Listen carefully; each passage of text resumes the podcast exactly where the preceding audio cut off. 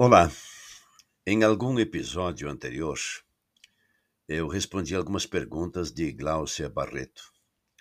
Hoje, eu tenho mais três perguntas interessantes que batem com algum questionamento de alunos de nossa escola, já manifestadas nos grupos de estudos. A Voz do Reiki é um produto da Escola do Reiki, criado para inspirar o uso desta prática como instrumento de autotransformação, de autocrescimento e para evolução de consciência, visando despertar a grande paz espiritual. Sejam todos bem-vindos, bem-vindas, com saúde, alegria, bem-estar.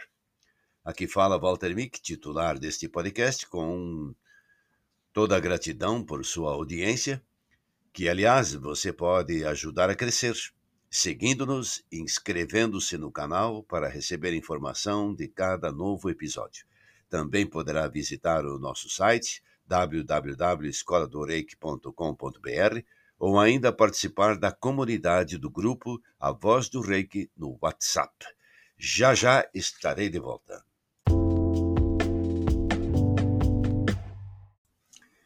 Muito bem, então vamos responder as perguntas. A primeira: O que significa exatamente? Não pode haver interrupções na linhagem entre aluno, seu mestre e todos os demais componentes até chegar a Mikao Usui, que é o fundador da escola e do sistema.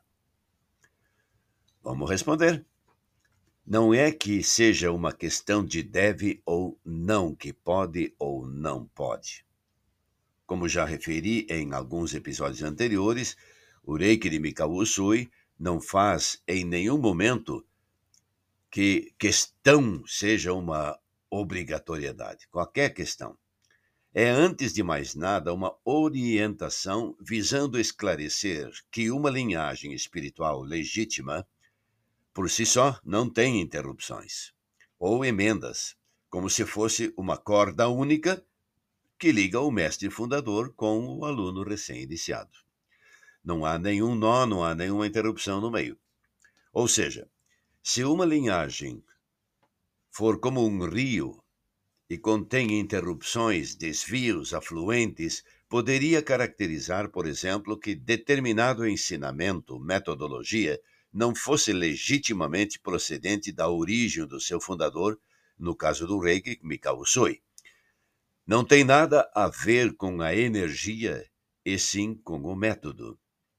Tem a finalidade de alertar para evitar as misturas, os acréscimos, as supressões, a criatividade dos mestres, que por isso não caracterizam o ensinamento de Usui, e sim a vontade daquele professor, mesmo que ele se aproveite da linhagem para caracterizar a sua validade.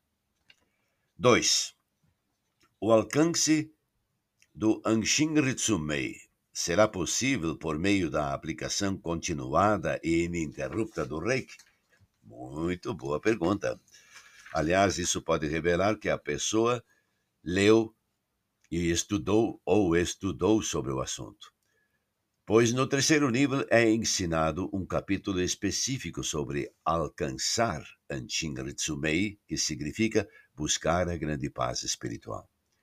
Naturalmente, no ensinamento está bem claro que não é apenas isso, e sim a vivência, a prática constante, o uso dos ensinamentos recebidos na sua própria autotransformação e autocrescimento que vai levar a alcançar a grande paz espiritual.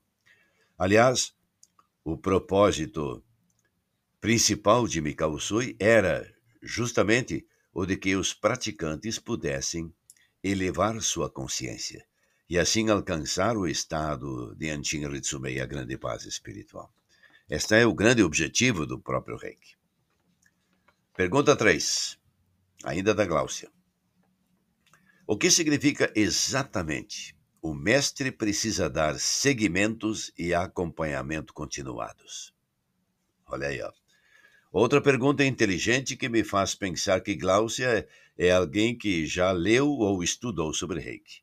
E agradeço por isso, pois me dá a oportunidade de dizer sim, Gláucia. Ao mestre é recomendado, tanto na linhagem japonesa como na linhagem legítima ocidental, dar seguimento aos seus alunos, acompanhamento e ajudá-los a dirimir suas dúvidas. Em outras palavras, ajudá-los a crescer no reiki. É claro que esse segmento precisa também partir do interesse do próprio aluno. Se ele não perguntar alguma coisa, como é que você vai inventar respostas para alguém? Dar seguimento aos outros alunos, acompanhamento e ajudá-los a dirimir as dúvidas para que possam crescer no uso do reiki para si mesmo e também para os outros. O que, aliás, parece não ocorrer muito em muitos estilos. Parece não acontecer nem mesmo quando o aluno aprende por internet.